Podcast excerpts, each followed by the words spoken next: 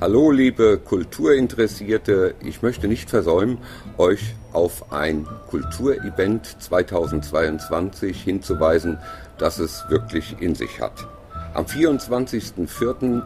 starten wir auf dem Rhein ab Koblenz und fahren von 11 bis 19 Uhr mit neun hochkarätigen Autorinnen und mir auf eine Tour, auf die Literatur wo ihr an Bord über viele Stunden interessante Interviews, Lesungen, Workshops und vieles mehr erleben könnt.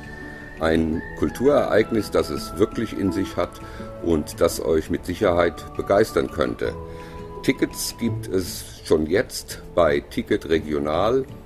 Wie gesagt, 24. April 2022 von 11 bis 19 Uhr mit dem Schiff ab Koblenz mit interessanten Leuten, einer guten Unterhaltung und vielem mehr. Ich würde mich freuen, wenn ihr dabei seid, euer Dieter Auras. Heute mit der 21. Ausgabe des Next Autorenklaus und wieder aus der Stadtbibliothek Koblenz. Heute habe ich die große Ehre, den renommierten Autor Klaus-Dieter Regenbrecht begrüßen zu dürfen. Herzlich willkommen, Klaus-Dieter. Ja, guten Morgen. Vielen Dank für die Einladung. Gerne. Äh, bevor wir in unser Interview einsteigen, wollt ihr sicherlich wissen, wer mein heutiger Gast eigentlich ist. Klaus-Dieter Regenbrecht ist 71 Jahre alt und wurde in Bassum bei Bremen geboren. Er studierte in Tübingen und Bonn und lebt inzwischen in Koblenz. Er hat vor 48 Jahren mit dem Schreiben begonnen und ist seit fast 40 Jahren Schriftsteller und Lehrer im kreativen Schreiben, Inzwischen hat er in so vielen unterschiedlichen Genres veröffentlicht, dass es mir wirklich schwer fällt, dort eine Auswahl zu treffen. Er hat Lyrik, Erzählungen, Romane, Essays und Biografien veröffentlicht und die Liste seiner Bücher ist sehr, sehr lang. Nun aber gleich zur ersten Frage. Klaus-Dieter, du hast mir geschrieben, dass du seit 1974 schreibst und seit 1983 Schriftsteller bist. Wie war denn die Entwicklung vom Schreibenden zum Schriftsteller?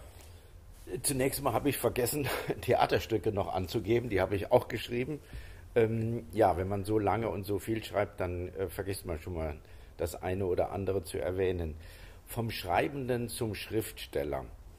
Ich habe während des Studiums in Tübingen angefangen zu schreiben. Einerseits äh, unter den Eindrücken äh, des ganz anderen Lebens, aus Koblenz von der Schule, dann nach Tübingen an die Unistadt. Andererseits aus, dem, aus den Erfahrungen gleichzeitig des Studiums. Ich habe ja Anglistik studiert, mhm. Sport. Und ich habe dann angefangen, Gedichte zu schreiben. Dann kamen kürzere Erzählungen. Und naja gut, man weiß eben nicht, bleibt das? Wenn die Situation sich verändert, wenn man älter wird, ich war ja da mal gerade 23, ähm, nachdem ich dann aber umgezogen bin nach Bonn, wieder zurück nach Koblenz, nachdem sich meine privaten Verhältnisse geändert haben, sich mein Leben insgesamt verändert hat und äh, das Schreiben immer noch da war, das Bedürfnis zu schreiben und die Veränderung im Schreiben, dann bin ich eben zu dem Entschluss gekommen, okay, ich schätze mal, ich gehe davon aus, dass das bleibt. Und es ist geblieben. Du hast gerade was Interessantes gesagt, das Bedürfnis zu schreiben. Ist das so wie ein, ein innerer Zwang, ich muss was loswerden? Äh, wie, wie entsteht dieses Bedürfnis? Denn ich kenne viele Leute, die gerne schreiben würden und, und das als Ziel haben. Aber woraus entsteht dieses Bedürfnis zu schreiben? Ähm, bei mir ist es zwei Sachen sind es. Erstens mal ist es der Wille zu gestalten. Das kann sein, dass aus einem Wort heraus äh, ein Roman entsteht. Beispielsweise aus dem Wort Continuity habe ich einen Roman gemacht. Das war wirklich nur dieses eine Wort, weil in meinem Leben gab es zu dem Zeitpunkt keine Kontinuität und deswegen wollte ich einen Krimi schreiben, der tatsächlich dann Continuity hieß oder heißt. Das andere ist, äh, ich habe es eben schon gesagt, äh, einerseits ist mein Leben, andererseits ist das Studium. Das heißt, das praktische Leben und das ähm, theoretische oder wissenschaftliche Leben.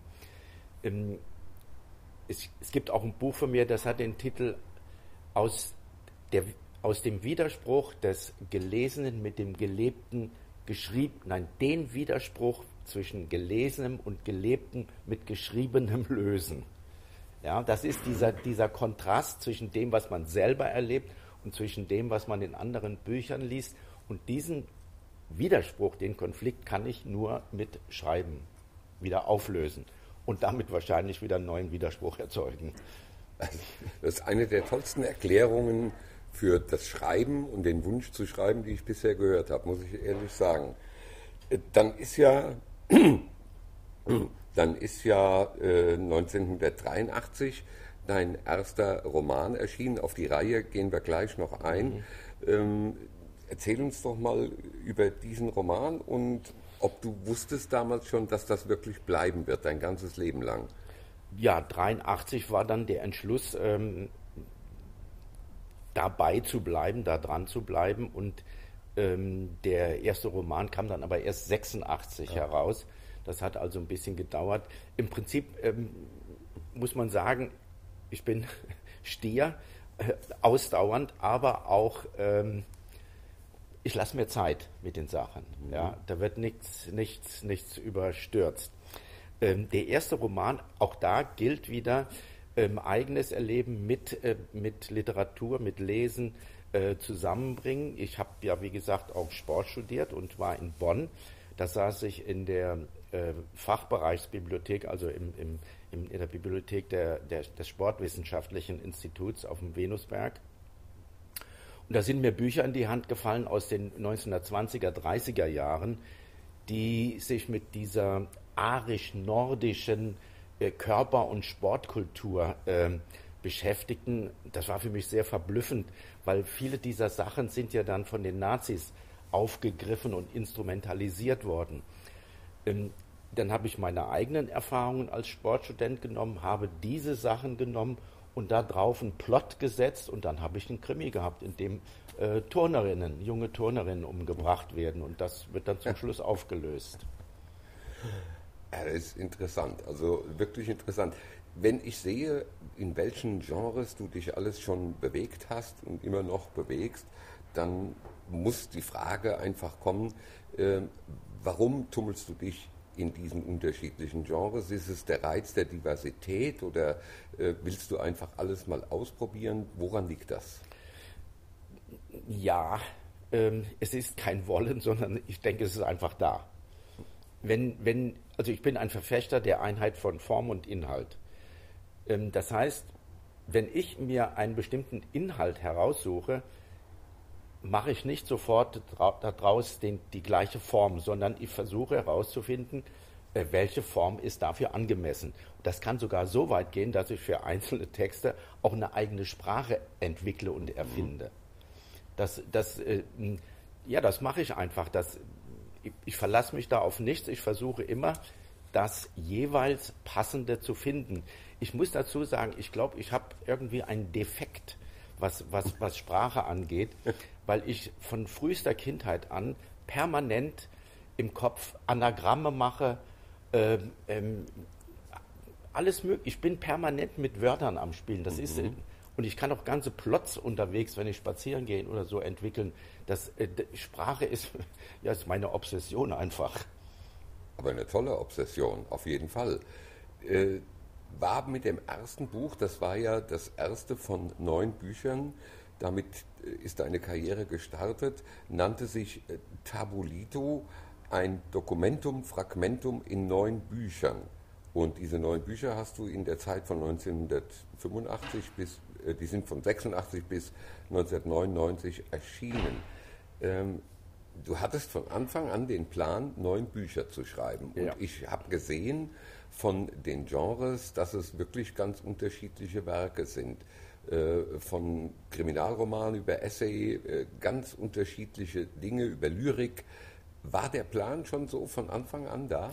Nein, nicht unbedingt. Das hat sich dann im Laufe der Zeit entwickelt. Aber auch hier kann man wieder sagen, ähm, ich habe mir 15 Jahre Zeit gegeben, alles auszuprobieren, was ich kann oder was man mit Sprache kann was man mit der Verbindung von Sprache und Text machen kann. Ähm, wie gesagt, jedes Buch ist ein, wenn man so will, ein Unikum. Und auch selbst in den einzelnen Büchern sind wieder so viele äh, Sparten vertreten. Beispielsweise habe ich ähm, als Buch 6 den Roman Stellas Promotion ähm, geschrieben. Da ist mittendrin eine 60-seitige Passage, in der ich vierspaltig arbeite und die ganze Geschichte drumherum noch einmal erzähle auf vier verschiedene Art und Weisen. Einmal äh, mit meiner Basic Banalytik, die Sprache, die ich erfunden habe, einmal essayistisch, einmal grafisch und einmal sozusagen äh, zusammenfassend kommentierend. Mhm. Grafisch, äh, damit meinst du so mehr so bildhafte Sprache. Ich muss gestehen, ich habe das Buch nicht gelesen. Ja, nein, ich meine schon grafisch. grafisch. Ja, ich wollte eigentlich mit, ja Kunst mit studieren. Mit Zeichnungen? Mit Zeichnungen und auch von. Ah. Ich habe früher auch äh, diese Cut, ja, Cut-Ups, nee, ja doch Cut-Ups heißen die, ne, diese Collagen gemacht. Mhm. Ähm, das mache ich heute im Prinzip auch noch. Ähm, dann natürlich digital. Mhm. Äh, klaue ich mir die Sachen aus dem Internet und bastle die zusammen. Und äh, nee, das geht alles ganz gut. Du das, leist äh, sie dir aus dem Internet. Klauen ist so ja, ein hartes Wort. Das klingt, als wäre es nicht erlaubt. Nein, also, äh, aber ich, ich finde das einen tollen Ansatz und, und sicherlich sehr, sehr interessant. Du hast eben auch schon gesagt, dass du manchmal von einem Wort äh, ausgehend einen Plot entwickelst. Weißt du dann auch schon die Stilform oder das Genre? Oder kann das sein, dass du merkst, zu diesem Wort würde vielleicht doch besser äh, ein Essay äh, klappen oder ein, ein Roman, der nicht Krimi ist, sondern eben ein, ein nachdenklich stimmender Roman. Weißt du das von vornherein oder entwickelt sich das? Also wenn ich, wenn ich die Idee habe, dann warte ich mit dem Schreiben, bis ich weiß, was es wird. Das heißt aber nicht, dass es sich im Laufe des Schreibens äh, verändern kann. Man sagt immer Schreiben. Schreiben sind ganz verschiedene Sachen. Es gibt dieses erste spontane, kreative, intuitive Schreiben. Ähm, da hat man meistens schon im Hinterkopf, ohne dass man es weiß, ähm, das, was sich entwickeln wird. Und äh, ich erlebe das dann immer wieder ab, einer, ab einem gewissen Punkt erkennt man dann auch im Bewusstsein, ach, das ist der Faden, den du die ganze Zeit gehabt hast, von dem du gar nicht gewusst hast, dass du ihn hast. Und das ist dann auch ein sehr, ich will mal sagen, ein beglückender Moment, wenn man weiß, du hast das Richtige angefangen, du bist auf dem richtigen Weg und du wirst auch da ankommen, wo es hingehört. Mhm. Das ist wichtig. Ich werde immer oft gefragt, wie kommen Sie auf Ihre Ideen? Und ich sage in der Regel, die Ideen finden mich. Äh, würdest du das so unterschreiben? Ja, ich meine, die, die, die, die, Themen liegen auf der Straße, die springen ein Jahr an. Ja. Wer, wer mal rausgeht in das Leben und guckt, was, was heute passiert, äh, dann, dann muss man ja schon, müsste man sich schon verkriechen, wenn man keine Themen ja. haben wollte.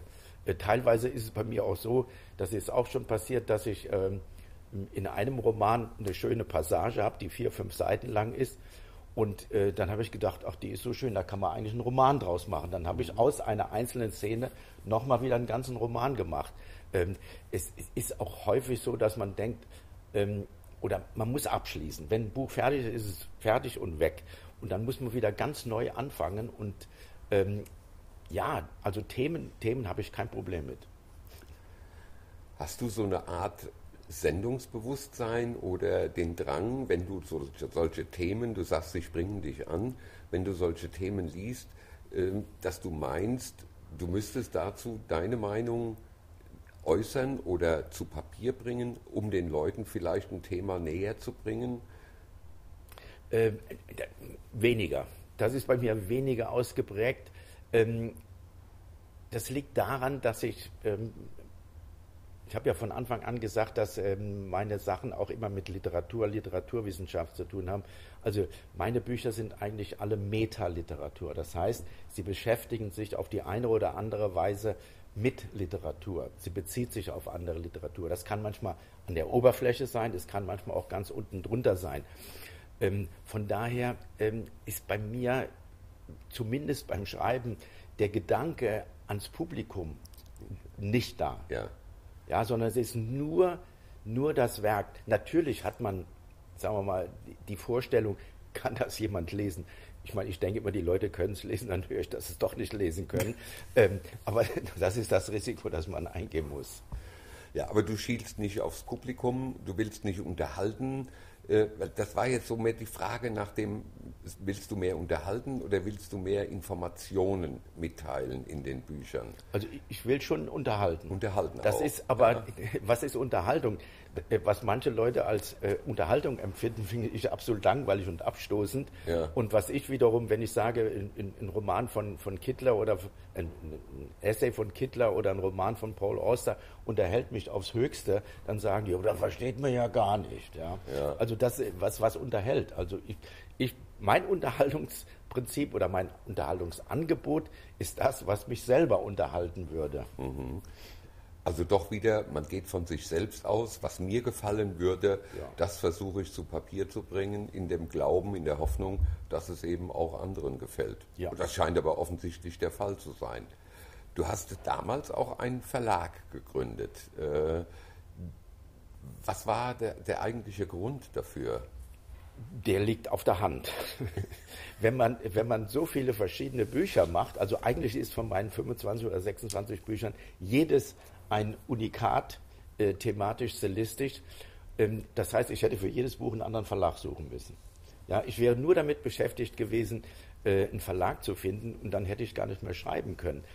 Außerdem sind, das sagte ich eben auch schon, einige der Bücher in sich wiederum so, so weit gestreut, thematisch, stilistisch, inhaltlich, dass die Verlage gesagt hätten, ja, was ist das denn? Wie, wie sollen wir das denn bitte schön vermarkten? Mhm. Ja, bei mir ist es so, ich schreibe erstmal das, was ich schreiben will. Mhm. Und dann versuche ich danach als Verleger äh, das dann auch zu verkaufen. Das Problem dabei ist, dass wenn ich ein Buch fertig habe und will versuchen, das zu verkaufen, dann fällt mir schon wieder das nächste Buch ein und dann, ich habe auch nur, mein Tag hat auch nur 24 Stunden, ja, dann ja. Äh, fällt das manchmal ein bisschen hinten runter. Aber ähm, immerhin, ich habe den Verlag jetzt seit 1985 und das Finanzamt würde mir dann schon den, die Pistole auf die Brust setzen, wenn da, wenn da nichts bei rumkäme. Also es war auf jeden Fall eine kluge Entscheidung, das zu machen. Das denke ich eigentlich Danke.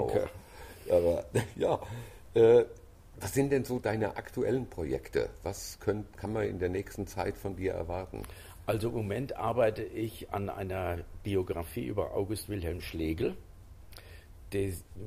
das kommt jetzt daher, dass ich mich seit einigen, einigen Jahren mit, mit der Romantik beschäftige, vor allen Dingen der Frühromantik, die sogenannte Jenaer Frühromantik.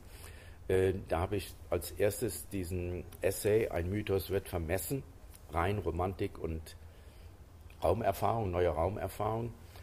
Ähm, dann kam ein Roman über die Caroline, äh, Caroline, Caroline Böhmer, ja.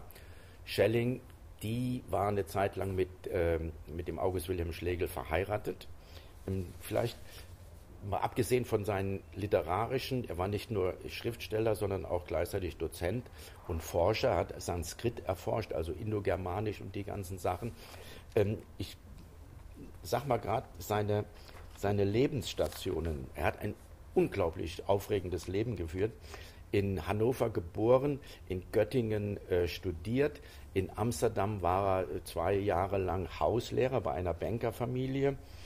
Dann äh, hat er Caroline Böhmer, die war Witwe zu der Zeit, äh, aus der Festung Königstein herausgenommen. Wir sind in der Zeit äh, Franzosen, Napoleon und die ganzen Kriege, also Ende oder Jahr, Jahrhund Jahrhundertwechsel von, von 18. auf 19.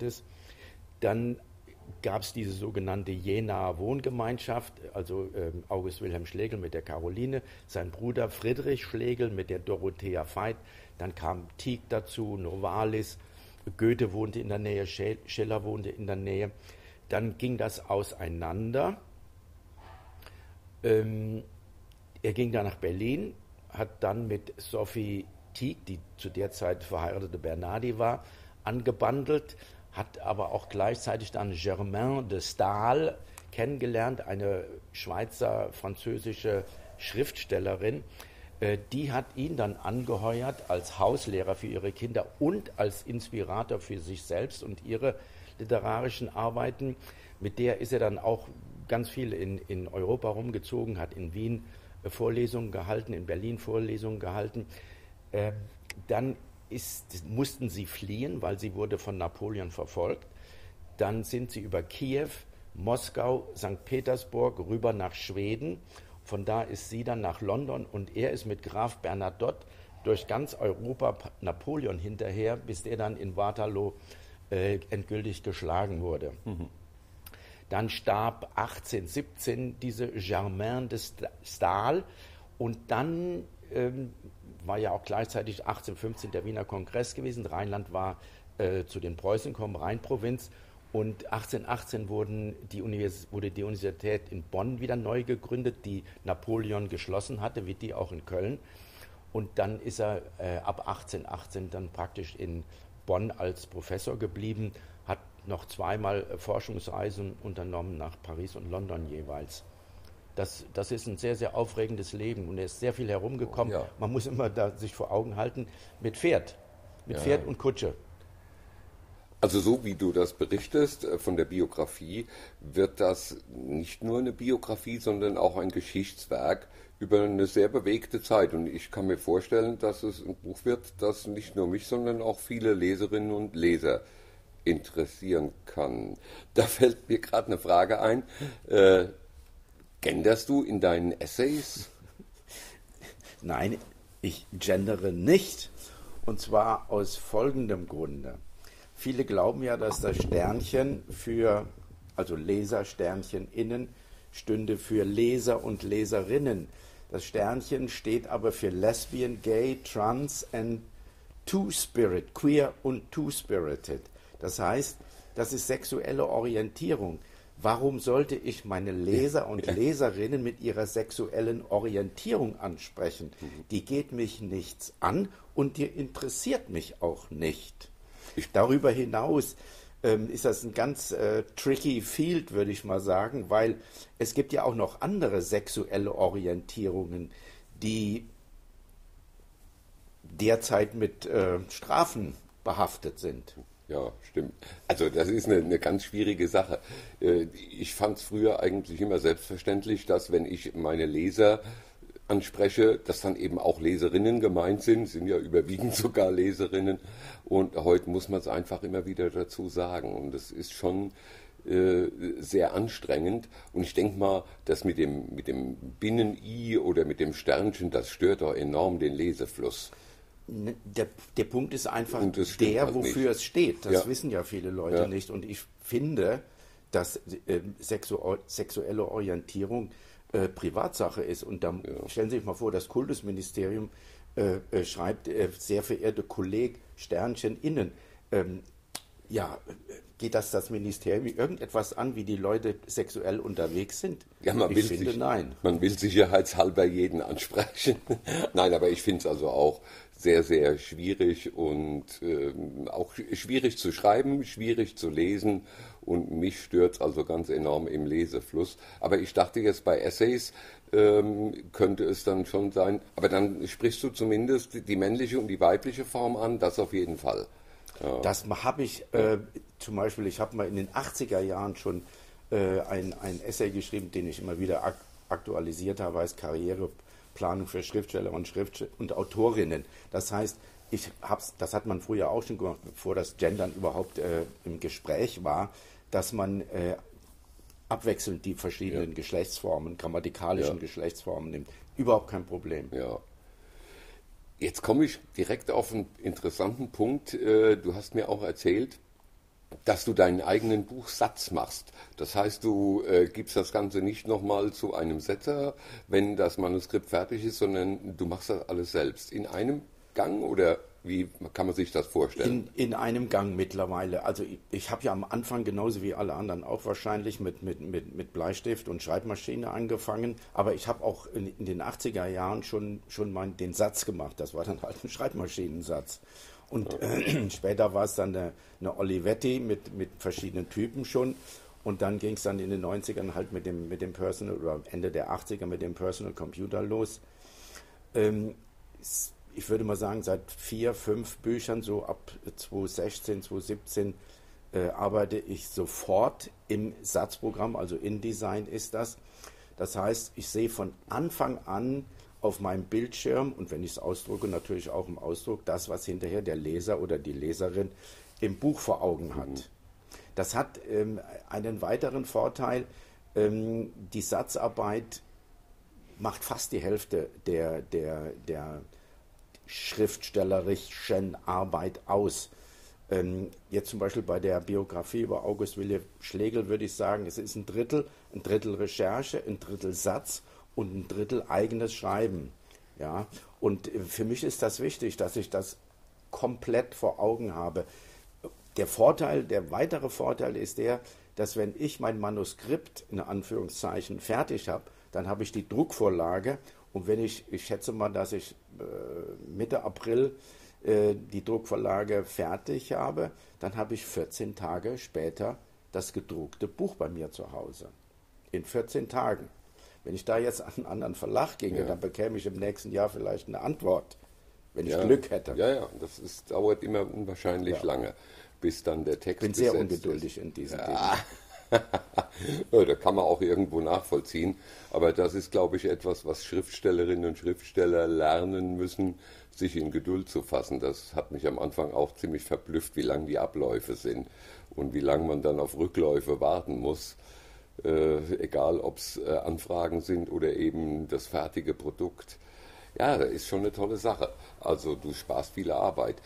Das, das Kontrollieren ist dann praktisch im Satz auch mit inbegriffen. Ja, ja. Ich sage immer auch, ein Drittel der Arbeit ist das nochmal zu überprüfen, nochmal zu lesen, das Manuskript mehrfach zu überprüfen. Und das ist dann im Satz praktisch schon mit dabei. Ich bin jetzt gestern äh, sozusagen mit dem Fließtext am Ende angekommen. Jetzt geht das Ganze natürlich wieder von vorne los. Und, und äh, ganz zum Schluss wird dann auch noch paginiert. Also die Seitenzahlen gebe ich erst ganz zum Schluss rein, weil ich erst zum Schluss weiß, wie das Buch aussehen wird. Und äh, ich gehe da 10, 15 Mal drüber, weil ich ja auch dann mit den Fußnoten arbeite, weil ich mit einem Register arbeite. Das heißt, ich sehe den Text ähm, wahrscheinlich 20 Mal, bis ich, bis ich wow. den abgegeben habe, ja. Ja, das ist wirklich aufwendig, aber ähm, doch von Erfolg gekrönt, das ist ja die Hauptsache.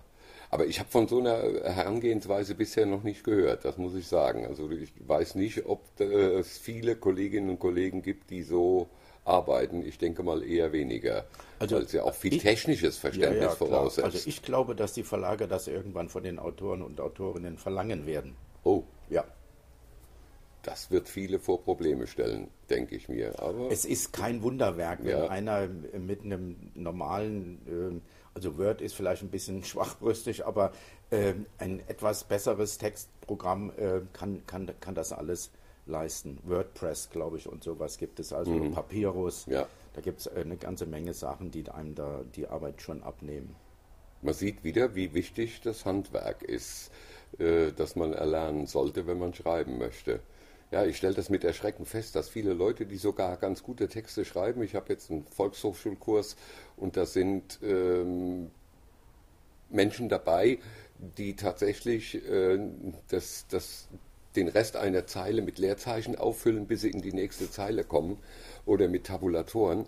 Und das sieht natürlich nachher grauenvoll aus, aber sie schreiben gut und man muss ihnen dieses Handwerk dann eben doch noch beibringen, leider. Nicht unbedingt. Also ja. ich, ich, bin, ich bin dafür, dass man äh, für Diversität, ich bin dafür, dass ähm, die Leute das so machen, wie sie es am besten machen können. Und es wird auch in Zukunft äh, Lyriker geben, die einfach nur handgeschriebene Texte ja. reingeben und wo dann andere Fachleute da ein vernünftiges Buch draus machen. Also das, das muss möglich sein. Ja. Aber es, auch wenn sich vieles verändert, äh, vieles verändert heißt für mich häufig, dass es einfach immer mehr Möglichkeiten gibt und nicht nur die, die einzelnen Möglichkeiten sich ändern, auch die Anzahl der Möglichkeiten mhm. und das kann jeder so für sich nutzen, wie, wie er oder sie das gerne möchte. Das ist mhm. gar kein Problem. Ja, wir sind jetzt gerade so schön beim Schreiben selbst, äh, wie man schreibt. Die nächste Frage bietet sich an, wann schreibt man? Hast du so Schreibroutinen, wie manche Autorinnen und Autoren das haben, so mit Zimmer zu, nicht stören Schild oder bestimmte Uhrzeiten? Oder äh, wie, wie sind deine, äh, wie ist dein Schreibverhalten? Wann, wie schreibst du? Äh, am liebsten vormittags, vorm Frühstück. Aber äh, ich würde von mir behaupten, dass ich nicht empfindlich bin. Wenn mein Enkel hochkommt, dann mache ich den PC aus und wenn der Kleine wieder weg ist, dann mache ich ihn wieder an und schreibe weiter. Da, äh, das ist auch eine Sache der, der Routine. Wenn man 50 Jahre lang schreibt, dann, dann, äh, dann ist das nicht mehr so empfindlich, ja, mhm. würde ich mal sagen. Das, das kann man wieder aufnehmen. Was für mich zum Beispiel überhaupt nicht denkbar wäre, äh, mich ins Kaffeehaus zu setzen und dann da zu schreiben, äh, ich brauche meinen PC, ich brauche meine Bibliothek, mhm. Äh, ich muss ständig Zugriff auf alle möglichen Quellen haben, sonst geht das nicht. Ähm, diese Reflexion, das Denken, das mache ich am liebsten beim, beim Spazierengehen oder früher mhm. beim Mountainbikefahren. Das war auch ein gutes Gehirntraining. Ähm, wenn, man, wenn man körperlich äh, belastet ist und gleichzeitig denkt, das ist eine richtig gute Herausforderung. Und da fallen einem manchmal mhm. sehr schöne Sachen ein. Das Gehirn wird auch da besonders gut mit Sauerstoff versorgt. also von daher ist die sportliche Betätigung, ich mache es tatsächlich auch auf dem Laufband, dass ich auf dem Laufband laufe und dabei überlege, wie, welche Wendung baut man da ein oder wie könnte es weitergehen. Es ist interessant. Also alle sind da so verschieden und haben. Es gibt übrigens eine Kollegin, die ich persönlich kenne, die auf dem Laufband schreibt. Die hat sich tatsächlich einen PC oben ja. drauf montiert und schreibt ja. während des Gehens. Sie ja. läuft nicht heftig, aber sie geht und schreibt während des Gehens. Gibt es auch. Es gibt nichts, was es nicht gibt. Diversität über alles. ähm, hast, du hast ja auch schon gelehrt, schreiben, du hast Schreibkurse gemacht. Machst du aktuell noch Schreibkurse? Nein, nein, Gar nicht mehr. Nein. Und äh, gibt es denn da irgendwelche grundsätzlichen Tipps, die man Menschen geben kann, die Interesse haben, dieses, das Schreiben als Hobby oder als Beruf aufzunehmen und sich etwas von der Seele zu schreiben. Gibt es da grundsätzliche Tipps, die man den Leuten geben kann? Ähm, das hängt natürlich davon ab, was man schreiben will und wofür man schreiben will. Das heißt, das muss man sich erstmal klar machen und dann da heraus entwickeln sich die ich sage jetzt, Strategien, mhm. die, man, die man entwickeln kann. Ähm, das heißt sofort auch, dass jede Karriere äh, individuell geplant wird. Es gibt keine, keine Vorgabe, wie das sein muss. Das hängt ja immer von diesen Vorentscheidungen ab. Wofür schreibe ich? Was will ich damit erreichen? Ähm, was jedoch für alle sozusagen gilt, ist die Tatsache, man arbeitet mit Texten, mit Worten. Mhm. Und äh, in meiner Zeit als äh, Schreib Kursleiter, habe ich selber Schreibspiele entwickelt. Ich, gebe mal ein Beispiel. Ich habe aus dem, aus dem ersten Abschnitt äh, von, von Kafka, die Verwandlung, äh, als Gregor Samsa eines Morgens erwachte, äh, habe ich die Wörter genommen, habe drei Spalten gemacht. Die erste mit Verben in alphabetischer Reihenfolge, die zweite Spalte mit Adverbien und Adjektiven, die dritte auch in alphabetischer Reihenfolge, die dritte mit den Nomen, mit den Hauptwörtern in alphabetischer Reihenfolge. Dann habe ich den Leuten die, die Zettel gegeben und gesagt, nehmt mal die Wörter und macht da draußen Text. Ähm, der pädagogisch-didaktische Gewinn dabei ist, erstens, man sieht, die haben alle die gleichen Wörter zur Verfügung gehabt und haben ganz verschiedene Texte draus gemacht. Zweitens mal ist keiner auf die Idee gekommen, dass es von Kafka sein könnte, ja. weil die Wörter so unscheinbar sind. Ja. Und damit kann man auch klar machen, wenn man was besonders Außergewöhnliches schreiben will, muss man keine außergewöhnlichen Wörter nehmen. Ja. ja? Also das heißt, egal was ich schreiben will, egal wofür ich schreiben will, ich muss ein ganz großes Bewusstsein für die Wörter, für die, mhm. für die Wörter entwickeln, weil wir schreiben ja alle mit Wörtern aus dem Duden sozusagen. Mhm. Ja? Mehr ist das nicht. Und da muss ein Bewusstsein her, wie das funktioniert. Zum Beispiel, ich habe dann auch andere Textanfänge genommen. Äh, es gibt immer Wörter, die man dann als Schlüsselwörter äh, sofort identifiziert. Das heißt, wenn ich dann in, einem, in einer von diesen Tabellen dann ein besonderes Badeanzug oder sowas drin hatte, dann sind sofort alle draufgeschwungen und da was draus gemacht. Das heißt, man überlegt sich dann auch, nehme ich solche Schlüsselwörter, sind das die richtigen Schlüsselwörter mhm. und äh, wie setze ich die Wörter ein? Ähm, das Zweite ist dann natürlich, dass man, wenn man jetzt zum Beispiel einen Krimi schreiben will, dass man sich auch einen vernünftigen Plot überlegen muss. Ja, das ist ganz gar, gar keine Frage. Aber äh, Plot, würde ich mal sagen, ergibt sich aus dem, was man erzählt. Wenn ich zum Beispiel den Ulysses von James Joyce nehme, ähm, das sind 24 Stunden am Tag, okay, der ist eigentlich vorgegeben, der Blot. Äh, morgens steht er auf, mittags ist er zu Mittag und äh, abends geht er in die Kneipe. Ähm, aber diese, diesen Plot dann sozusagen, nicht nur sozusagen, sondern tatsächlich mit der Entwicklung der englischen Sprache zu verbinden, das ist dann wieder ein Textkniff. Mhm. Ja, und da, ich sagte das glaube ich schon, die Verbindung von Form und Inhalt ist eine ganz wichtige Entscheidung und ähm, Sache, die man beim Schreiben unbedingt beachten sollte. Wie kann man sich dem am besten nähern? Was für einen Tipp kann man den Leuten geben, dass sie, wenn sie das nicht gewohnt sind, so mit Worten umzugehen, wenn sie keinen Beruf oder Tätigkeit haben, wo sie viel schreiben oder viel reden müssen und das dann dadurch ein wenig sich äh, fortbilden in dem Bereich, wie können sie sich dem nähern? Was sollten sie machen? Lesen lesen. Lesen und gucken, ähm, ja. wie, wie, funktionieren die Texte? Ja. ja. Was, wo, wo bleibt meine Aufmerksamkeit hängen? Wo, wo, wo stoße ich mich dran? Äh, was hat, hätte ich da erwartet? Einfach gucken, wie, wie Leute es gemacht haben, die es gut gemacht haben. Mhm.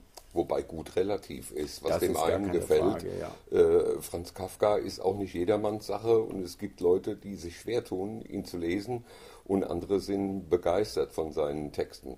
Also das ist, man sollte, glaube ich, auch in seinem Vorlieben bleiben, meine ich, oder? Ich sollte das ja, besser schreiben, was Frage. mir auch nee, gefällt. Du bist jetzt ein Universalgenie, du, ja. du liest alles und dir gefällt sicherlich sehr vieles aus vielen Bereichen. Aber ich glaube, die meisten Menschen sind doch ein bisschen eher fokussiert auf bestimmte Genres, auf bestimmte Frage, Arten ja. äh, zu schreiben oder Stile. Und dann sollte man das versuchen, was, man, was einem gefällt auch, oder? Ja, auf jeden Fall. Aber äh, nochmal zu Kafka. Ähm, Kafka ist eine, eine, echte Herausforderung. Aber wenn man, wenn man sich den man liest, man muss sich den selber laut vorlesen. Mhm. Das ist so musikalisch, gerade Josephine, die Sängerin oder das Volk der Mäuse, das ist, das ist eine Komposition, da geht einem das Herz aus, wenn man das liest. Mhm. Das Zweite ist, wenn man Kafka liest, laut, nach Text, dann lernt man vortragen, weil man, der Kafka, bei Kafka gehen die Sätze oft ganz anders aus, als man erwartet. Das heißt, wenn ich Kafka lese laut und ich lese ihn richtig, dann habe ich die Kompetenz, einen Satz und vielleicht schon den nächsten zu überblicken, bevor ich ihn anfange, damit ich meine Stimme von Anfang an richtig einsetze. Das ist ein unglaublich gutes Training für Lesungen. Hast du selbst auch schon die Erfahrung gemacht, ich habe sie gemacht, dass ich Texte, die ich gut fand, mir selbst laut, meine eigenen, ja. selbst laut vorgelesen habe und habe dort Mängel entdeckt und Lücken ja. gefunden und gemerkt, so ist es nicht gut? genau so ist es. Man muss sich das selber auch laut vorlesen. Und äh, bei mir ist es oft so, dass ich Sachen schreibe, die ich für absolut konsequent und richtig halte. Und wenn ich dann hinterher dran gehe und denke, uh, da werden sich die Leute aber dran stoßen. Und dann ist für mich immer die Entscheidung, was machst du jetzt? Tust den Leuten gefallen oder bleibst du beim Text? Und für mich gibt es immer nur eine Entscheidung, der Text muss stimmig sein. Mhm. Alles andere muss draußen bleiben. Wenn der Text das so will und er will ein Four-Letter-Word, dann ist das Four-Letter-Word im Text. Sehr konsequent, aber sicherlich richtig. Schleift sich aber auch im, La im Laufe des Lebens ab. Ja, man, man wird älter und ruhiger. Das kann ich nur bestätigen. Ja, ich, mir bleibt eigentlich fast nichts anderes mehr zu sagen. Äh, hast du noch ein Schlusswort äh, für die Zuhörerinnen und Zuhörer, äh, was du ihnen mit auf den Weg geben willst? Wir haben es, glaube ich, nein, wir haben es noch nicht erwähnt. Am, äh, am 24. April. am 24. April diesen Jahres kann man dich auch live erleben auf der sogenannten Literatur einem Ausflug, einem ganztägigen Ausflug auf dem Rhein mit zehn Autorinnen und Autoren. Du bist dabei, ich darf auch dabei sein, äh, noch viele andere. Wir haben sehr unterschiedliche Genres und dort äh, werden wir den ganzen Tag versuchen, die Menschen zu informieren, zu unterhalten, ihnen unsere Bücher näher zu bringen, unsere Texte. Du bist auch dabei. Das wäre also eine gelungene Möglichkeit. Ganztägiger Ausflug auf dem Rhein, startend in Koblenz mit einem Landgang auch inbegriffen und zehn Autorinnen und Autoren, die sowohl Workshops veranstalten, aus ihren Büchern lesen. Wir werden Interviews dort auch machen an Bord. Es ist für Live-Musik gesorgt. Also das wäre eine schöne Gelegenheit, dich persönlich kennenzulernen und ich freue mich drauf. Etwas von dir zu hören. Ja, ich freue mich auch drauf. Ich hoffe, dass es gut angenommen wird und dass wir viele, viele Zuhörerinnen und Zuhörer haben werden. Und Gäste an Bord. Und Gäste an Bord, natürlich. Also wenn das Wetter entsprechend ist, dann ist es gibt ganz tolle Möglichkeiten. Man hat die Möglichkeit über Kopfhörer mit mehreren Kanälen auch auf dem Sonnendeck Lesungen zu lauschen oder Vorträgen zu lauschen und äh, kann umschalten auf das, was einem vielleicht besser gefällt. Also eine ganz tolle Sache. Ich hoffe, dass es gut angenommen wird.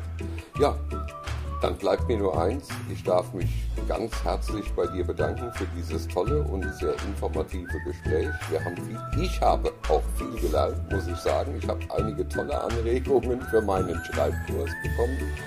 Und ich freue mich, wenn wir uns am 24.04. Äh, auf dem Rhein wiedersehen. Vielen, vielen Dank und noch ein letztes Wort an unsere Zuhörerinnen und Zuhörer. Schön, dass ihr wieder mit dabei wart.